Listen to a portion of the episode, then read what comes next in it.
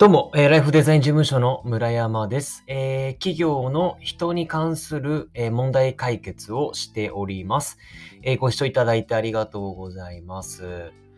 えっと、本日2度目の配信ということで、ちょっと、えっと、さっき配信したものよりかは、少し込み入った真面目な話をしていきたいなと思っております。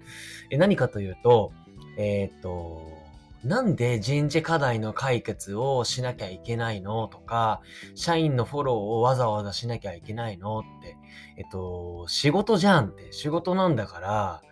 今目の前にある仕事をちゃんとやれよって思うんだけどっていうのを昔上司に言われたことがあったりとか、あとはまあ、えっと、ある社長さんとかに言われたことがあったんですけれども、それに対する、まあ、回答をしていきたいなというふうに思っております。はい。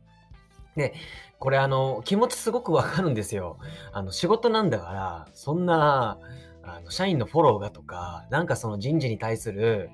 なんつうの？この課題解決っていうのは、もう、もうそこは二の次であって、どうにか仕事なんだからやれよって思う気持ちも、まあわかるんですけど、それにはもう明確な答えがあって、あの仕事といえどもその仕事をするというのは人であり、人というのはその社員である前に、まずその人間、大前提、人としての生活、人間なので、つまり感情がつきものなんですよ。感情あっての人間じゃないですか。いくら仕事とはいえ、感情が、人には感情があり、えっと、仕事してる間も感情というのはつきまとってくる。いろんなその喜怒哀楽が出てきますよね。っていう中で、社員も悩むんですよ。で、プライベートで悩み事があったら、それを、えー仕事に引きずってしまうこともあるし、それをどうにかしろって言ったって無理だし、大前提人としての生活がある上に仕事というものがあるので、だからこそその社員のケア、人事課題の解決っていうのはしていかなければならないんですよっていう、そんなすごくシンプルな答えです。あの、お気持ちはすごく、もうあのめちゃくちゃわかるんですけど、とはいえやっぱりね、あの、人と人とが集まってできている会社、組織なので、この人としての、何ですか、あり方というか、人との接するということが、仕事上でもそこは気を使っていかなきゃならないよって、そんな話なんですよね。なんで、あの、人事部出身だとか、そういった人事に関する勉強をしてこなかった、いわゆる人たらしとか、人の、とのこのコミュニケーション能力が高い経営者の方々って、特段その会社の人事課題の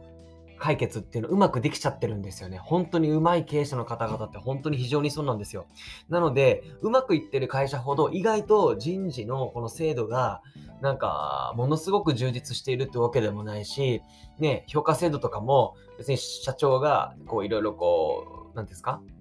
うん、パッてこう評価を出して、それに対して別に社員も特に不満じゃないんですよね。なぜならば普段コミュニケーションちゃんと取ってたりとかするからなんですよ。